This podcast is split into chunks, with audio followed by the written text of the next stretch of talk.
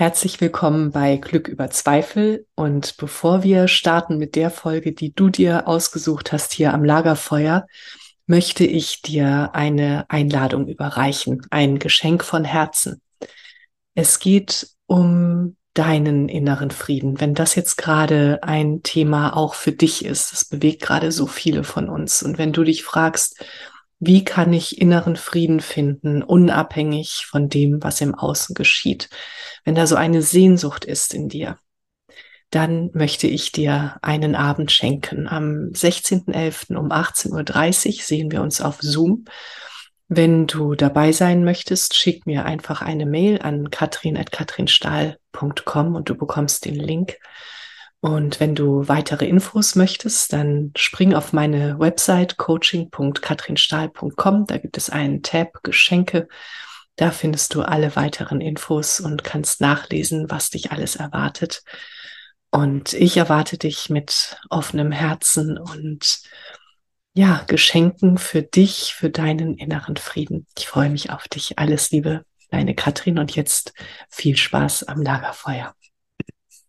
Herzlich willkommen bei Glück über Zweifel, dem Lagerfeuer für die Heldinnen und Helden des Alltags. Für dich. Setz dich zu uns. Schenke deinem Herzen eine Ruhepause und deiner Seele Weite. Lass dich inspirieren und dann geh zurück in deinen Alltag und feiere dein Leben, denn du bist eine Heldin, ein Held, jeden Tag aufs Neue.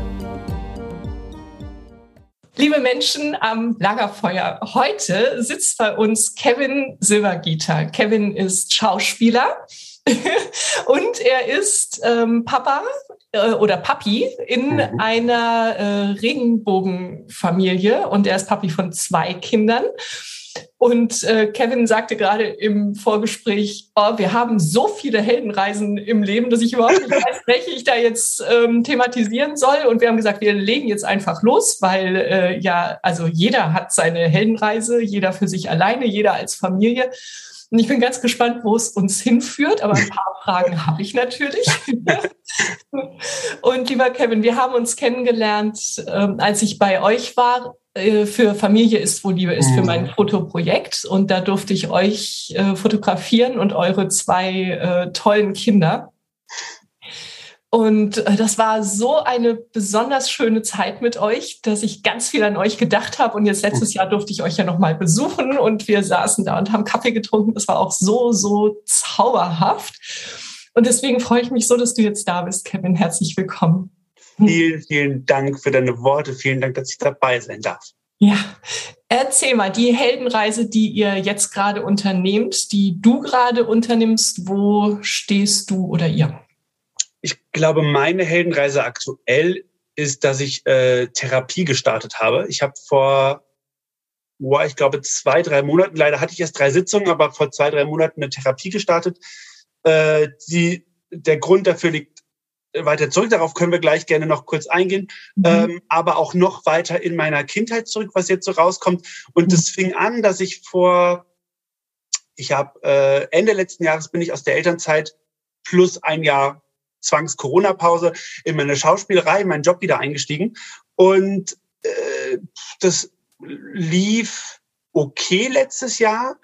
Und aber nicht in die Richtung, wie ich wollte. Also ich habe ein bisschen Werbung gedreht, dann kam aber irgendwie nichts nach. Ich habe dann mir selbst eine, eine Regisseurin gesucht, ein Ensemble gegründet, ein Solostück auf die Beine gestellt und habe dann Workshops gesucht, mich weitergebildet. Und bei einem Workshop war ich vor, glaube zwei, drei Monaten und bin da katastrophal und im Nachhinein glücklicher und weise und Gott sei Dank gescheitert. Ich bin katastrophal auf die Nase gefallen. Okay. Und habe dann von einer Kollegin hinterher gespiegelt bekommen, dass sie das Gefühl hat, wenn sie mich anschaut beim, Spiel, beim Spielen, dass ich nicht genug bin. Hm, dass das in dir, dass dieser Satz in dir wirkt. Okay, ja. Und äh, ich hatte vorher schon so ein Persönlichkeitscoaching gemacht, um zu gucken, wer bin ich als Schauspieler nach dieser Elternzeit, die mir wirklich schon mich sehr geprägt hat. Ich bin ein anderer Mensch als vor den Kindern. Und da kam auch schon so an der Oberfläche gekratzt das Thema, ich bin nicht genug raus. Dass das aber dann so tief geht, dass das so viel Auswirkungen auf den Beruf hat, das hätte ich gar nicht erahnen können. Mhm. Und in, in gleichem Workshop, in dem die Kollegin mir das gespiegelt hat, hatte ich ein ganz spannendes Gespräch mit einer Casterin und das war in so einem Nebensatz, dass es auf einmal um Therapie ging und sie sagte, sie macht das schon seit Jahren. Und ich sagte, ja, das steht auch schon so lange auf meiner To-Do-Liste und sie sagte, Kevin, das steht nicht auf deiner To-Do-Liste. Das machst du. Oh, ja. Und ich so, hm. okay. Und ich, am Tag, an dem ich nach Hause gekommen bin, habe ich gegoogelt LGBTQ-freundliche TherapeutInnen in Frankfurt und habe dann auch wirklich nur TherapeutInnen mir rausgesucht, die wirklich explizit auf ihrer Seite stehen, haben LGBTQ-freundlich, weil ich dachte, auch das Thema als Kind, als Jugendlicher immer schwul zu sein, aber in einer heteronormativen Welt groß zu werden, keine Sichtbarkeit zu haben. Mhm. Also mhm. einfach, einfach, einfach gar nicht mal, äh, weil ich jetzt 80 Jahre alt bin und das damals nicht das Thema war, sondern auf dem Dorf, auf dem wir gelebt haben, gab es das einfach nicht. Also war es für meine Eltern auch kein Thema. Also mhm. haben meine Eltern auch sich nicht drüber, also meine Eltern haben nie Probleme mit meinem Coming Out gehabt, aber sie haben sich nie Gedanken darüber gemacht. Ja. Also dachte ich mir, wenn das Thema aufkommen sollte, macht es schon Sinn, mit jemandem zu sprechen, der das auch durchlebt hat. Nicht, dass ich glaube, dass TherapeutInnen, die heterosexuell sind, sich nicht da reinfühlen können oder ne, mit ihrer fachlichen Expertise mir auch helfen können, aber ich dachte, das ist trotzdem was anderes. Okay. Dass ich mich vielleicht auch mehr öffnen kann, so. Und tatsächlich, aufgrund äh, dessen hat es relativ schnell geklappt und ich habe ähm, einen Therapieplatz bekommen, war jetzt schon dreimal da. Und das ist tatsächlich gerade meine absolute Heldenreise, dass ich mich kennenlerne, dass ich aufarbeite, dass ich überhaupt verstehe, warum ich bin, wie ich bin. Und äh, dass das hat Auswirkungen auf meine Erzie auf die Erziehung, die ich an meine Kinder weitergebe, auf meine Partnerschaft und auf beruflicher Ebene. Nicht, dass jetzt dadurch jetzt Poff auf einmal das Engagement aus Hollywood gekommen ist, um Gottes Willen, aber ich merke einfach, wie ich jetzt schon wieder ganz neu und anders an den Beruf, an Misserfolge, an Wartezeiten, die in diesem Beruf einfach ganz normal sind, rangehe. Und ja, das ist so aktuell meine, glaube ich, beruflich zumindest meine größte Heldenreise, die ich gerade und persönlich, die ich gerade durchlebe. Ja. Ja, ja. Und ich finde es gerade ganz schön, dass du so offen darüber sprichst, über Therapie, äh, weil für viele ist das ja mhm. tatsächlich immer noch so ein Tabu-Ding, ne? Zu Total. sagen, ich gehe in Therapie. In Deutschland ja. ist ja wie so ein, äh, ja, wie so ein Eingeständnis, dass ich hab's nicht geschafft. Genau. Ja. Genau. Generell Hilfe holen, finde ich, ist in Deutschland hm. immer noch so ein Thema. Hm. Also ja. das, das hat mir vielleicht auch leicht gemacht, weil wir als schwules Paar, das Pflegekinder aufgenommen hat, immer mit dem Thema Helfen im Positiven konfrontiert waren. Es war von mhm. Anfang an klar in dem ganzen Bewerbungs- und, und ähm, Vorstellungsprozess beim Jugendamt, dass, ähm, dass es Supervision begleitend gibt während dem Prozess, danach. Und die haben wir immer wahrgenommen und immer als was Positives erlebt. Wir haben, ähm, ja, ich würde sagen, ich glaube, dass Pflegekinder in der Regel immer besonders sind, einfach weil sie zumindest ihre, ihre Herkunftseltern nicht mehr alltäglich um sich haben. Und das macht was mit Kindern, definitiv. Mhm. Und das heißt, irgendeine Art der, na, ich würde nicht sagen, dass alle gleich eine Bindungsstörung haben, aber das Thema Bindung und Urvertrauen, das ist, glaube ich, bei allen Pflegekindern ein großes Thema, selbst wenn sie schon wirklich als Säugling abgegeben wurden. Ähm, und daher gesehen haben wir, glaube ich, ja, durchaus besondere Kinder und haben von Anfang an bei allen beiden uns Frühförderstelle, Kinderschutzbund, wir haben uns einfach immer Hilfe geholt. Das heißt, mhm. dieser Schritt jetzt, ähm, mir Hilfe persönlich zu holen, war gar keine Überwindung, dass ich brauche Hilfe, weil das haben wir irgendwie echt äh, schnell und früh gelernt, dass das total okay ist. Das war mhm. jetzt einfach wirklich eine Sache zu sagen, das ist jetzt die Priorität, das steht jetzt nicht auf einer To-Do-Liste oder das wartet jetzt nicht mehr bis übermorgen, sondern jetzt ist die Zeit, so. Also daher gesehen, und das würde ich, das würde ich echt vielen Menschen, viel mehr Menschen wünschen, dass diese, dieses sich Hilfe holen, dass das kein Thema ist. Also wir haben auch jetzt gerade, ist unsere Haushaltshilfe da. Da haben wir auch noch von einem, von einem halben Jahr gedacht, so jetzt, äh, Kevin, du bist so viel zu Hause, also auch schon vor Corona, noch in der Elternzeit. Ähm, du könntest doch eigentlich, und, ja, ich könnte, aber wo sind dann die Kapazitäten, die ich für andere Dinge habe? Sei es jetzt die Kinder, die wirklich und das haben wir mittlerweile die Erfahrung gemacht, wirklich besonders sind im Vergleich zu anderen, die einfach viel mehr Kapazität brauchen. Das heißt, ich gucke, dass ich meinen Sport mache, damit ich nachmittags gut drauf bin. Ich gucke, dass ich meine Workshops als Schauspieler mache, um fit zu bleiben. Äh, ich gucke, dass ich meinen Gesangsunterricht nehme, den ich seit jetzt, glaube seit zweieinhalb Jahren wieder nehme. Und dann hatte ich letztes Jahr sogar noch eine Stimmstörung.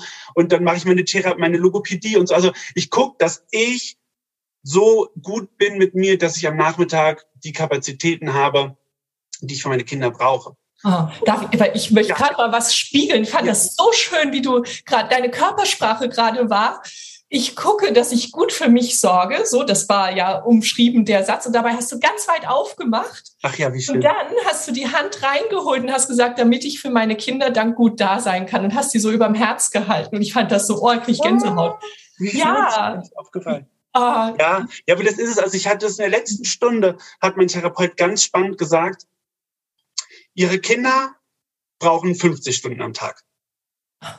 Sie haben nur 24 Stunden. Oder lassen Sie mich es anders ausdrücken. Ihre Kinder brauchen zehn Batterien, Sie haben aber nur zwei. Mhm. Also ähm, will damit sagen, und das ist, glaube ich, dass ich glaube, dass viele Kinder mehr Stunden am Tag brauchen, als der Tag hat. Mhm. Und ich glaube, dass es, also ich glaube generell, dass das Konzept Familie eigentlich auf Großfamilie ausgelegt ist. Ne? Früher die Eltern, äh, die Großeltern, die nicht mehr auf dem äh, Feld arbeiten konnten, die hatten den alten Teil zu Hause, haben sich um die Kinder gekümmert, die Jungen haben geschafft. So, oder man hat auf dem Bauernhof zusammengelebt und mhm. äh, die Gro na, so, die Alten sind fit geblieben, weil sie die Kinder hatten, weil sie immer Ansprache hatten, weil sie immer beschäftigt waren. Die Kinder haben von den Großen und von den Großeltern gelernt und die äh, Elterngeneration hatte Zeit, für sich, sich zu entfalten, zu arbeiten, wie auch immer. Und das ist einfach in der modernen Zeit immer mehr verloren gegangen. Und, und, wieder, und, und, wieder dahinter dieses, ich muss das alleine schaffen. Ich genau. bin die Mutter, ich bin der Vater. Genau. Äh, ich Ganz muss genau. das schaffen. Ja. Genau, dieses, dieses ja. Kernfamilie, Mutter, Vater, Mutter, Mutter, Vater, Vater, Wur, Wur, hm. Vater, Vater, Wurscht und zwei Kinder ja. alleine für sich. So. Hm. Wie? Ihr habt die große, ah, ihr habt ja großes Glück, dass die Großeltern das wie. Ja. Also so ist es immer so, hm. anstatt dass man sagt, okay, ich glaube, Kinder brauchen 50 Stunden am Tag. Ich habe vielleicht 20 Stunden, wenn ich gut bin. Meine Mutter hat 10 Stunden, meine Großmutter, ne, so. Also, dass man wirklich sich einfach diese 50 Stunden schafft. Mhm. Egal, ob die Kinder jetzt tatsächlich vielleicht am Ende 50 oder nur 40 oder 30 Stunden brauchen. Aber ich glaube, dass Kinder generell mehr Stunden, mehr Batterien brauchen, als wir Eltern haben. Und sich das aber einzugestehen, das zu akzeptieren, ist natürlich in dieser Leistungsgesellschaft, in der wir leben, unglaublich schwierig, keine Frage. Ja, ja. Also, und dann kommt natürlich noch dazu dieses, dass wir so lange davon geprägt sind, dass wir denken, oh Gott, wir müssen aber alleine es schaffen. Mhm. Und, und ja. da, das ist ja dieser Teufelskreis. Da sitzt ja. es ja drin. Ne? So, also A, dieses Kommerz, äh, Leistungsgesellschaft, und dann halt einfach, dass Menschen wegziehen von ihren Eltern oder äh, kein Personal gibt oder ne so und dann dann wird es immer mehr, der Berg immer größer und am Ende sitzt man da und weiß nicht, wie man es noch schaffen soll. Ja, ja und mit der Batterie kommt mir jetzt auch gerade das Bild. Ich habe ja also als meine Kinder klein waren, habe ich ähm, auch in einem Großkonzern gearbeitet, 40 Stunden die Woche und mein Bild war damals auch das der Batterie. Ich habe ein Auto in dieser in diesem Auto ist eine Batterie, aber die ist leider leer und deswegen sitze ich jetzt in dem Auto und habe mir dann Fahrrad eingebaut und strampel mhm. mir einen ab. Ja. Und, und, und zwar 24 Stunden am Tag, damit ich überall perfekt bin und überall das mache, was ich denke, was andere von mir erwarten. Und genau. das kommt ja auch noch dazu. Kinder haben ja keine Erwartungen an uns. Die, genau. die, äh, die wollen, die brauchen ja nur Liebe, also nur, die brauchen ja, unsere ja. Liebe. Ja. Und gleichzeitig finde ich auch ähm, so dieser Gedanke, wir müssen alles perfekt machen mit unseren Kindern, was das für ein Druck auch von uns zu den Kindern rübergibt. So, ich, ich bin perfekt, ich bin, ich bin einfach perfekt, du, ja. du bist auch, du musst auch perfekt sein. Ja. Und dass wir uns klar machen, wir können aber gar nicht perfekt sein. Und dann gibt es vielleicht diese eine Minute, wo wir mal kurz nicht für das Kind da waren, wo es das gebraucht hätte. Und das sind auch Sachen, die können wir nicht auffangen. So, wir geben ja. immer unser Bestes. Und damit ja. wir das können, dürfen wir darauf achten, dass unsere Batterien voll sind. Genau. Ja. Und wie gesagt, vielleicht haben wir auch einfach gar nicht genug Batterien und deswegen können die Batterien auch nie ganz voll sein. Also ist die Frage, mhm. wie hole ich mir Hilfe? So. Ja. Und da sind wir wieder. Wie hole ich mir Hilfe? Hilfe ja. holen, das akzeptieren, das okay finden, weil wir halt eben nicht 1800 leben, äh, wo die Kinder einfach auch in den Wald laufen können und das gar kein Problem ist, äh, dass ein Auto vielleicht kommen könnte oder oder oder. Ich meine, klar, die hat sicherlich andere, aber per, per se, ne? Mhm. So. Mhm. Ähm, und, und das, das ist irgendwie, wie du sagst, in Deutschland so ein Riesenthema. Ne? In Amerika ist es irgendwie Usus, zur Therapie zu gehen. Ne? Ja. So. Ja. Und das ist, äh, deswegen spreche ich so offen darüber. Ich meine, Mein Mann und ich hatten, hatten, hast du, ähm, nee, hast du, glaube ich, eingangs nicht gesagt, wir haben davor gesprochen. Mein Mann und ich hatten ein, ein, ein Instagram-Profil als, als Regenbogeneltern und haben Aufklärungsarbeit geleistet, was Elternschaft als zwei Väter bedeutet, was Elternschaft mit Pflegekindern bedeutet, auch unter diesem Aspekt, dass es da zu wenig Sichtbarkeit gibt und dass es, dass, dass Menschen da einfach auch, auch ein, wie so ein Leuchtturm brauchen, der überhaupt Licht ins Dunkel mal bringt. Was ist denn das überhaupt? Will ich das? Will ich das nicht? Wie ist das für mich? Wie denke ich darüber? Und so habe ich das dann auch mit der Therapie empfunden, dass ich gemerkt habe, dass irgendwie echt, äh, wenn ich das anspreche, auf einmal kommt aus ganz vielen Denken, ja, ja, ich auch. Genau, und du hattest ja gerade gesagt, so ähm, und je mehr du es ansprichst, desto mehr Menschen sagen auch, ich mache auch Therapie. Genau. Und das war ja auch so dein Einstieg. Da dachte ich, ja, ähm, wie wertvoll, dass diese äh, Frau im Workshop zu dir sagte, ja ich mache Therapie, für mich äh, ist es so gut und Kevin, das steht jetzt nicht mehr auf deiner To-Do-Liste, du genau. tust das einfach, dass wir wirklich Menschen um uns haben und dass es ein ganz normales Thema wird und dass wir genau. darüber sprechen und uns darin gegenseitig bestärken, wie wichtig es ist, dass wir uns Hilfe erlauben. Genau. Ich hatte das, ähm, dass ich das erstmal auf Instagram gepostet habe auf meiner Schauspielseite, hat äh, eine ganz toll, eine Frau ganz toll drunter geschrieben, wenn ich äh, Schmerzen im Fuß habe, gehe ich zum hm Arzt. Wenn ich Schmerzen da und da habe, gehe ich zum Arzt, gar kein Thema. Aber wenn ich Schmerzen in der Seele habe, dann gehe ich nicht zum Arzt. Ja. Wie ja. absurd. Ja, so, ja? Absurd. Und das ist, genau. und es war jetzt auch wieder in der letzten Stunde so spannend, weil wir hatten es dann davon, ähm, weil wir es eingangs davon hatten, dann bringe ich es jetzt von mir aus zum Thema. Wir haben dieses Familienprofil gehabt und wir haben dann eine schwerwiegende Diagnose für eines unserer Kinder bekommen und haben aufgrund dessen aufgehört. Und letzte Stunde bei mir in der Therapie ging es ganz viel eben um dieses Thema. Und auf einmal sagte mein Therapeut, ich glaube, da ist ganz viel Wut. Mhm. Und dann sagte ich, ja, aber die darf doch. Und er so, stopp. Mhm. Und dann dachte, krass, ich sage meinen Kindern immer, alle Gefühle sind erlaubt, aber nicht jedes Benehmen. Und mir selber gestehe ich nicht ein, richtig wütend zu sein, weil ich nicht der Typ für Wut bin. Ich ah. denke auch mal so, ich kann, ich würde auch niemals eine Rolle eines wütenden Menschen spielen. So, und da sind wir genau bei dem Thema, ähm, anzuerkennen und überhaupt zu merken und zu sehen, was für Gefühle da in mir sind. Mhm. So. Und mhm. zu, zu merken, ah, meine, meine Seele tut überhaupt weh und das nicht irgendwie, das nicht zuzuschütten mit Netflix-Serien, mit, mit Instagram und TikTok und Co., sondern wirklich da überhaupt erstmal den Platz für zu schaffen und zu merken, ach krass, okay, das ist jetzt nicht äh, Stress, das ist nicht, das, äh, da tut gerade was weh. Ja, meine Seele tut weh, das finde ich, oh ja, das ist und ganz, ja, so. Und das, das, äh, äh vielleicht hat es auch einfach, vielleicht hat meine Seele auch nicht doll genug wehgetan oder vielleicht, vielleicht habe ich mir zu viel Kram auf meine Seele draufgepackt, dass ich diesen Schmerz gar nicht spüren konnte. So. Mhm. Und der Schmerz muss ja auch nicht gleich bedeuten, dass ich, ähm, ähm, dass ich mir was antun möchte oder dass ich Burnout habe oder dass ich, dass ich richtig schl schlimme Depression habe, sondern der Schmerz kann ja viel früher anfangen und das kann ja auch schon unangenehm und, und äh, alltagshindernd sein. Hm. Ja, und du sagst gerade Burnout und Depressionen. Es ist ja so, je mehr wir draufpacken auf unseren Schmerz, je, je mehr äh, Spannung entsteht in uns, weil wir kämpfen genau. ja innerlich dagegen. Genau. Und, und dann kommt es nämlich zu Burnout genau. und dann kommt es zu. Depressionen, genau. wenn wir das nicht zulassen. Ganz genau. Also natürlich, ne, der, der, eine, der eine Aspekt ist es ja überhaupt gar nicht erst so weit kommen zu lassen. Genau. Aber der andere Aspekt, und das wollte ich damit eigentlich sagen, ist, dass es total okay ist, dass es auch schon viel früher äh, doll genug wehtun, also auch wenn es ein kleiner Schmerz ist, dass es doll genug wehtun darf, sich Hilfe zu holen. Mhm. So, also, ne, ähm, was ist ich jetzt, ähm, haben wir uns, ich will jetzt gar kein Thema an, anfangen, dann machen wir es allgemeiner. Äh, wenn, wenn ich einen Schnupfen habe ähm, oder wenn ich die Sorge vor irgendeiner ansteckenden Krankheit habe, dann, wenn ich Glück habe und, und das möchte, dann hole ich mir eine Impfung. Bevor, ne, so. Oder wenn ich merke, ah, mein Fuß da knackst irgendwas, vielleicht ist der ja angebrochen.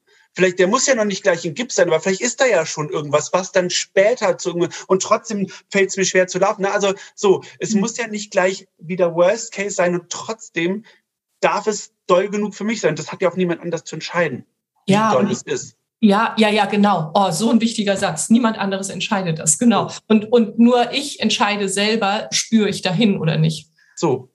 Erlaube ich mir das. Ja, Mhm. Und das war, so ein groß, das ja. war, wie gesagt, letzte Stunde so ein großes Learning, ja. dass ich diese Wut einfach auch spüren darf, dass die Wut da ist und dass die da da sein darf, weil alle Gefühle sind. Und das war so, da habe ich mich echt, das war so krass, da sitze ich da als 34-jähriger Mann, der seinen Kindern immer wieder sagt, alle Gefühle sind erlaubt. Dann muss mein Therapeut mir sagen, Silva Gita, alle Gefühle sind erlaubt, sie dürfen Wut spüren und die ist, wenn Sie mir das so erzählen, auch total nachvollziehbar. Die ist ja auch nicht, und selbst wenn ich es gerade nicht nachvollziehen könnte, wäre es okay, weil sie dürfen wütend sein und ich so, ja, ich bin richtig, richtig wütend. Bin grad, und, dann wurde, und dann wurde ich richtig wütend. Dann dachte ich so, wow. Und dann sagte, dann sagt er auch, jetzt nehmen Sie sich mal einen Moment, ich merke gerade, dass das für Sie gerade ähm, neu ist. Und ich so, mhm. Also es war fast so eine Überforderung da, weil ich noch nie, also noch nie will ich nicht sagen, aber ne, also seit langem mal wieder richtig bewusst in so eine, in so eine Wut reingespürt habe. Mhm. Weil natürlich ja. Wut ist ein negatives, ein unangenehmes Gefühl, das von der Gesellschaft ja auch nicht gewollt ist und das wird weggedrückt und so. Ja, Trauer das, ist erlaubter. Ja, stimmt. Trauer mhm. ist erlaubt, das ist Wut, da mhm. gehört Wut ja genauso dazu und andersrum genauso.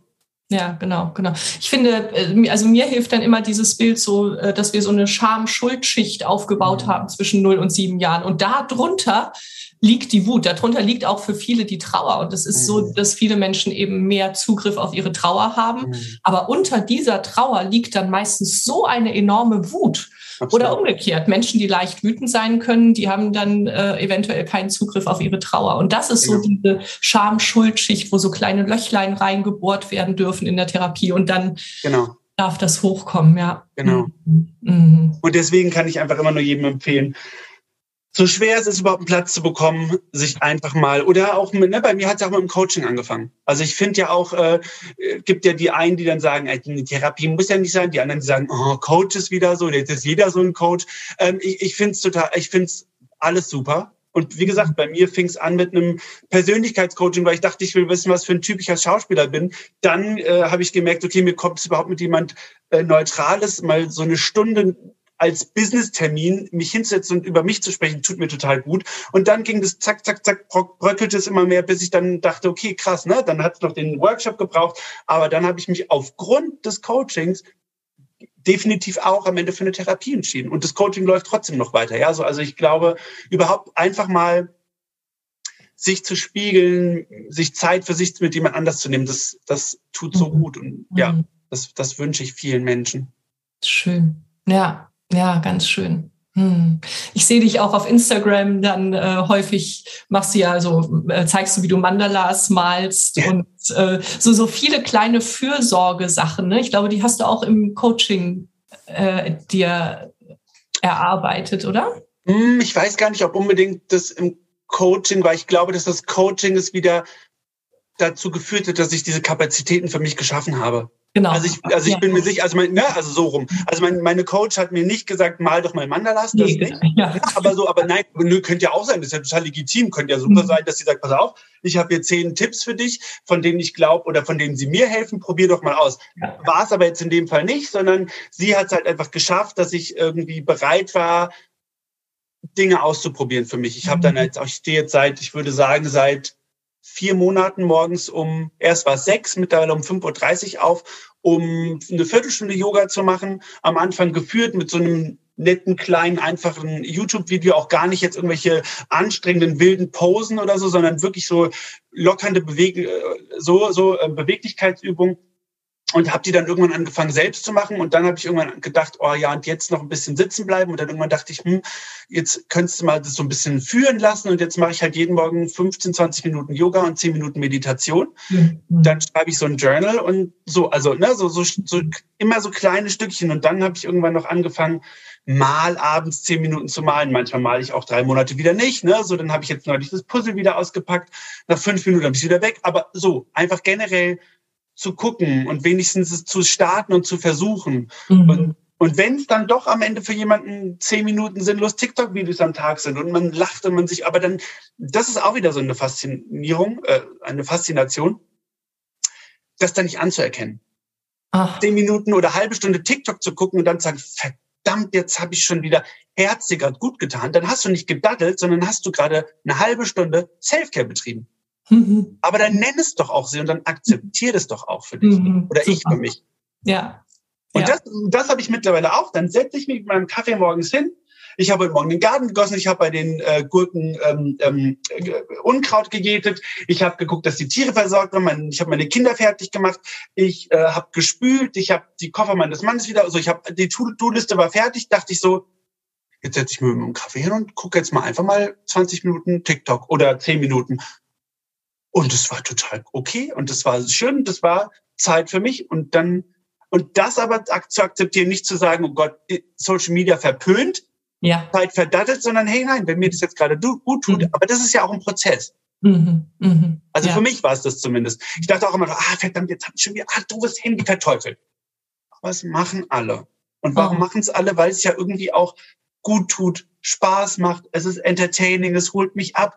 Ah ja, und mittlerweile, wie gesagt, habe ich es geschafft, das für mich zu akzeptieren und zu sagen, ja, das ist total lustig. Mittlerweile hat mein Mann auch TikTok und manchmal schicken wir uns auf WhatsApp so blöde Videos hin und her und freuen uns aneinander. Ja, ist doch schön, warum nicht? Aha. Ja, ganz wichtig, was du da sagst, dass wir gegen vieles, was wir tun, dann kämpfen und dann wird's ja richtig blöd, ne? Ja, total. Ja. Und wie gesagt, und wenn das ist, äh, und wenn das Netflix äh, gut, mir gut tut, ist, mhm. ist halt immer, glaube ich, wichtig, dass es nicht Überhand gewinnt. Ne? Mhm. So, ich kann halt nicht abends einen Serienmarathon machen und eine ganze Staffel schauen bis um vier Uhr morgens, wenn ich weiß, um sechs Uhr oder um fünf Uhr klingelt der Wecker und ich muss für meine Kinder da sein. So, sei denn ich weiß, eine Stunde am Tag äh, Schlaf reicht mir. Ne? So, mhm. ähm, das ist halt, das ist immer dieses Abwägen. Natürlich ist es, äh, also das habe ich auch gemerkt, wenn ich abends eine Stunde vom Schlafen gehen Social Media konsumiere, dann das tut mir nicht gut. Also ich auch das, ne, auch da habe ich dann für mich gemerkt, okay, am besten tut mir eine Stunde vorm Schlafengehen keine Medien zu konsumieren. Wenn es gut läuft, male ich zehn Minuten, dann lese ich eine halbe Stunde, vielleicht quatschen mein Mann und ich noch. Also wirklich jetzt, ich meine jetzt nicht, dass mein Mann und ich gar nicht quatschen, sondern ich meine jetzt diese letzte Stunde vorm Schlafengehen. Ähm, oder wir spielen ein Spiel. Also wirklich dieses Weg von Medien abends. Das tut mir gut. Ich habe das auch. Am Anfang habe ich ein, eine Stunde am Abend äh, Social Media konsumiert. Ob es jetzt noch als Influencer war, Gott, ich muss Kommentare beantworten, ich muss noch Nachrichten beantworten, ich muss noch einen Content erstellen. So, nee, abends halt nicht mehr. Oder nachdem wir halt mit Instagram aufgehört haben, ähm, für mich selbst. Habe ich auch am Anfang noch gemacht, weil das so ein Habitus war. Es war halt so drin, weil man hat es halt als Influencer auch so gemacht. Weg damit, über Tag, wenn es passt, total okay. Manchmal gucken meine Kinder, wenn sie, also manchmal, wenn meine Kinder tagsüber Fernsehen gucken, setze ich mich nebendran und da halt am Handy rum. So. Aber halt, ne, es darf, also ich muss halt gucken, dass es für mich nicht überhand nimmt, damit es mich nicht wieder in meinem Alltag hindert. Mhm. Und dann ist es eine Ablenkung, die total okay ist, weil sie in, in, in Maßen passiert, weil sie mir gut tut. Aber mhm. so, das ist halt immer diese Krux in diesen in der modernen Zeit, dass man halt so schnell dann halt hängen bleibt. Ja. Aber Gott, wenn ich merke, dass ich hängen bleibe, dann stelle ich mir einen Wecker. Mhm. Ich habe mhm. mir auch vor zwei Jahren angefangen, eine Trink-App runterzuladen, weil ich gemerkt habe, ich trinke nicht genug. Hat mein Mann auch am Anfang gelacht, jetzt hat er sie auch. Ja, so. ja, klar, aber ich verstehe das total, wenn man so denkt, das muss doch alles klappen und das hat doch früher alles. Ja, aber früher hatten wir halt nicht heute. Mhm. Und früher hatten wir halt nicht die äh, kommer kommerzielle Leistungsgesellschaft, wie sie heute da ist. Mhm. Ja. ja. Ja, Entschuldigung. Ja, nee, nee, aber ich wollte nur so sagen, so bei allem, was ich höre von dem, was du gerade sagst, es geht eben wirklich immer darum, dass wir uns selber beobachten und, Total. und, und gucken, so tue ich das aus Fülle, aus genau. Freude genau. oder was ist da gerade in mir unterwegs? Ne? Stimmt, das ist schön, genau. Ne, es ist so, das, ist, das passt auch wieder mit dem Social Media. Ne? Konsumiere ich das jetzt ein, zwei, drei Stunden, weil ich mich weil in mir selbst, in meinem eigenen Leben eine Leere ist, etwas mhm. fehlt Ne? Oder ist mein Leben so voll, dass ich einfach mir, mir 10, 20 Minuten reichen, weil es Spaß macht. Ne? So. Ja. Habe ich genug ja. eigenen Inhalt in meinem Leben? Und wenn ich ihn nicht habe, warum habe ich ihn nicht? Mhm. Mhm. Es ist ja nicht schlimm, wenn ich als Single in der Stadt lebe und keinen Garten habe, den ich pflegen muss und keine Tiere habe. So, es ist ja nicht schlimm. Und wenn ich drei Stunden am Tag Social Media konsumiere und mir Spaß macht, dann ist ja alles gut. Aber sobald ich halt merke, dass was nicht in Ordnung ist, dann ist halt wichtig hinzuschauen und hinzufühlen und gegebenenfalls was zu ändern. Ja, und hinzufühlen, wenn ich es nicht aus Freude und Fülle tue, genau. warum tue ich das? Was vermeide ich damit? Genau. Wo möchte ich da nicht hingucken? Und dann kommen wir eben meistens wieder zu den Gefühlen. So, was, was unterdrücke ich damit? Ne? Genau, absolut. Und ja. das ist ja oftmals, und das ist ja der schwierigste Punkt von allen. Überhaupt zu merken, dass ich etwas aus einer Lücke heraus tue und nicht aus der Fülle heraus. Und dann den Schritt, jemanden zu finden, der mich darauf aufmerksam macht. Ob es jetzt Coach, Therapeutin, wie auch immer ist oder Freunde, denen ich genug vertraue und dann auch auf sie höre und mich nicht gleich angegriffen fühle. Ja. Das ist halt ja. echt, das ist das, das ist das Größte. Das ist die größte Herausforderung und die größte Hürde. Hm. Und dann kann man halt, also dann, dann, dann kommen wir wieder, dass dann Social Media auch wieder gut sein kann, weil vielleicht ist irgendjemand, der gerade drei Stunden daddelt, kommt über ein Coach-Profil oder wie auch immer vorbei und hört genau den richtigen Satz, merkt sich und spürt dann auf einmal doch was in ja. sich. Ne? Also mhm, schön, ja. Mhm. Da ja. haben wir wieder diesen Kreislauf, der, der einfach ist nichts schwarz und weiß, sondern es ist halt einfach. Ja, ja, schön, was du sagst, ja. Hm, danke. Ja. Lass uns noch über die Kinder sprechen. Mhm. Ähm, oder nein, erstmal, äh, ich möchte gerne wissen, wie habt ihr euch eigentlich kennengelernt? Das habe ich euch nämlich damals nicht gefragt. Wir haben uns klassischerweise auf der Arbeit kennengelernt. Mhm. Äh, mein Mann ist jetzt seit mittlerweile 20 Jahren bei der Deutschen Lufthansa, der mittlerweile Chefflugbegleiter Pörser, Pörser 2 auf der Langstrecke und äh, es war 2009. Da, ich habe 2008 als Flugbegleiter angefangen, weil ich, ich wollte relativ schnell war mir klar, dass ich Schauspieler werden wollte und hatte dann aber nicht die Disziplin und das Durchhaltevermögen, das an, ich glaube, 13 staatlichen Schulen zu schaffen, sondern habe nach vielen aufgegeben und gedacht, ah, die sind alle doof, dann halt nicht. So. Und dann wusste ich nicht, was ich machen soll. Und dann habe ich am Englischen Theater in Frankfurt äh, gejobbt und äh, an der Bar war einer, der in Teilzeit, der flog und in Teilzeit in der Bar arbeitete. Und der meinte so, wir suchen gerade, dann komm doch. Und ich so, ja, Gott, nichts zu verloren. Verlieren, dann machst du halt so. Und dann bin ich tatsächlich Flugbegleiter geworden. Und nach einem halben Jahr habe ich dann äh, meinen jetzigen Mann kennengelernt auf der Arbeit, auf einem ähm, Umlauf, so nennen wir das, also ein Flug hin und her ist ein Umlauf, ein Flug äh, ähm, nach Saudi-Arabien, nach, nach Jeddah. Da, also wir haben uns natürlich schon in Frankfurt kennengelernt, in der Flugvorbereitung. Ja, und das hat irgendwie relativ schnell äh, Klick gemacht. So. Und äh, wir haben auch tatsächlich diesen ersten, diesen 27. April 2009, an dem wir uns im Briefing kennengelernt haben, ist quasi jetzt auch auf unserem Ehering unserer Kennenlernen da. Also wir haben jetzt kein, da sind wir zusammengekommen, sondern es war tatsächlich der erste Tag, an dem wir uns gesehen haben, ist unser Datum quasi. Äh, und dann ging es irgendwie hoppla hopp und irgendwie passte das einfach und dann kam eins zum anderen. Dann bin ich zu meinem Mann gezogen. Mein Mann meinte, wenn du unbedingt Schauspieler werden willst, dann geh auf die Privatschule. Dann habe ich das gemacht. Dann haben wir unser Haus gemeinsam umgebaut und irgendwann hatten wir die Idee, dass jetzt, wo unser Nest gemacht ist, irgendwie wir so viel Liebe haben, dass da irgendwie Kinder ganz gut reinpassen könnten und haben mhm. uns dann 2014 auf den Weg gemacht zum Jugendamt und äh, haben uns als Pflegeeltern beworben und sind dann auch angenommen worden und haben dann 2015 unseren Pflegesohn bei uns aufgenommen. Mhm. Und dann drei Jahre später unsere Pflegetochter, ja. Mhm. Möchtest du mehr erzählen von diesem Weg? War das schwierig? Ich glaube, dass tatsächlich Kinder, die Entscheidung, Kinder zu bekommen, immer schwierig ist. Mhm. Zumindest wenn man sie nicht leichtfertig, also okay, nein, andersrum. Wenn man Kinder nicht auf biologische Weise bekommen kann, mhm. dann ist es, glaube ich, nie leicht. Egal, mhm. ob jetzt heterosexuelle Paare feststellen, dass es nicht klappen soll, ne, dann das ist ja oftmals dann auch ganz viel mit gesellschaftlicher Achtung, also gefühlter Achtung ver verbunden. Mit einem schweren Gang gehe ich zur Kinderwunschklinik oder nicht. Mhm. Und so hatten wir eben von Anfang, wir waren halt einfach schon Schritte weiter, beziehungsweise ich glaube, wir hatten diese erste schwere Hürde und diese schwere Niederschlag nicht, weil ja ganz klar war, dass wir halt auf leibliche Weise keine Kinder bekommen können. Und daher gesehen fiel es uns wahrscheinlich viel leichter, uns mit den Optionen auseinanderzusetzen. Mhm. Nichtsdestotrotz ist es natürlich nicht leicht zu sagen, äh, suche ich mir jetzt ähm, eine Freundin und die mhm. so und wir haben eine Dreiecksbeziehung oder ähm, gehe ich ins Ausland, nehme Kredit auf und mache Leihmutterschaft, was in Deutschland nicht erlaubt ist oder oder oder oder. Mhm. Ähm, Wobei uns dann am Ende die Entscheidung relativ leicht gemacht wurde, weil wir eben noch nicht die Ehe für alle in Deutschland hatten. Das heißt, wir durften als Paar nicht adoptieren. Als Single kamen wir beide jeweils vor dem Adoptionsgesetz äh, oder den Adoptionsbedingungen nicht in Frage. Wir waren nicht vermögend genug für Auslandsadoption oder für Leihmutterschaft. Also gab es nur noch den Weg der Pflegefamilie, mit dem wir uns nicht leicht getan haben, weil wir wie alle anderen, die sich mit Pflege nicht auskennen und beschäftigen, viele Vorteile hatten, viele Ängste, viele Sorgen, viele Befürchtungen, die eintreten könnten. Mhm.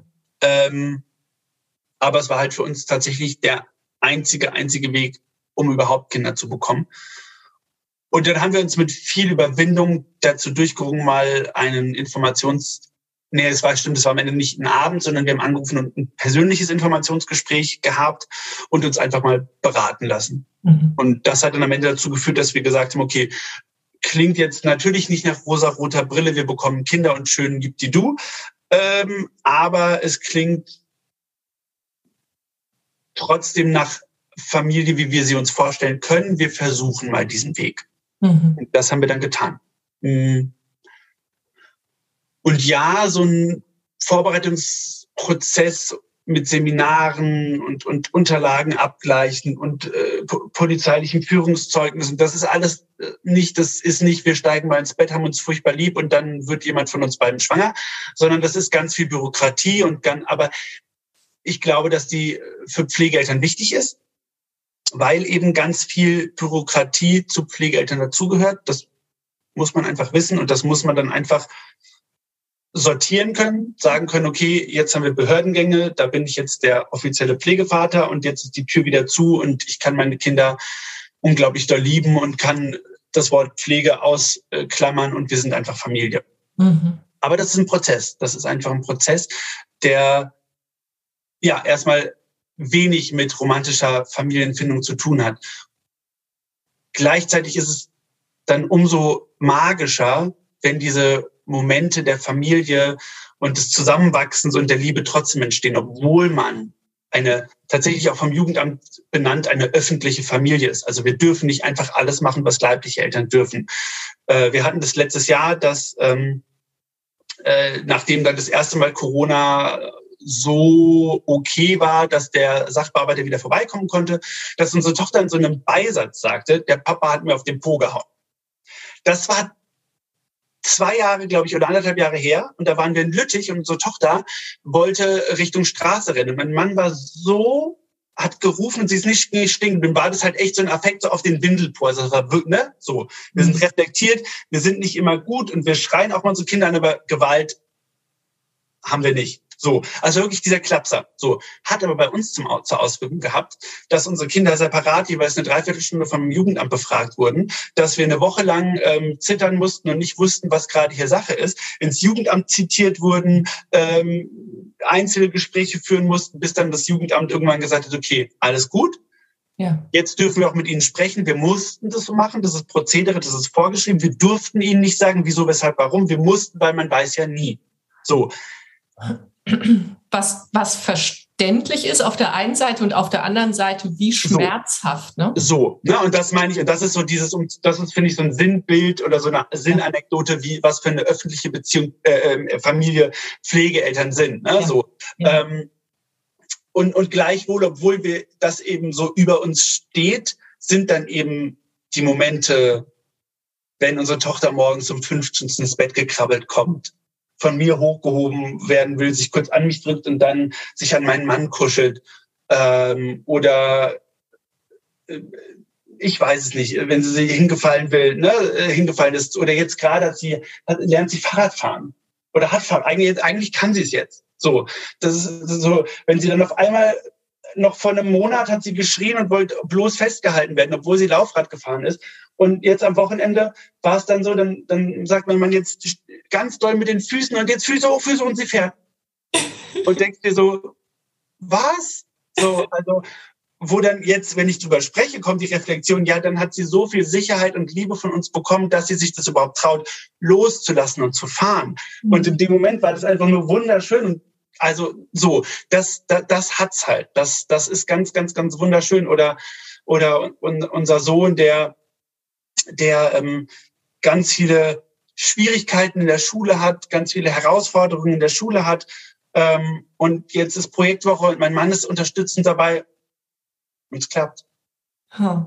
Und da kann man jetzt nicht, das will ich jetzt gar nicht im Sinne von sagen, doofe Schule, die schaffen das nicht, die sind schuld. Nein, will damit sagen, unser Sohn braucht ganz viel Sicherheit und sobald ein Sicherheitsfaktor ich oder mein Mann dabei sind, kann er ganz, ganz viel leisten. Und das ist dann wieder, das sind diese Momente, die für, na, das sind diese Familienmomente. Das sind diese Momente, die diese, diesen Kampf, Kampf oder diesen schweren Weg mhm. zur Pflegefamilie, die, die es dann wert machen oder die es aushaltbar machen, dass da über uns drüber dieses unromantische ähm, Aushängeschild Pflegefamilie hängt.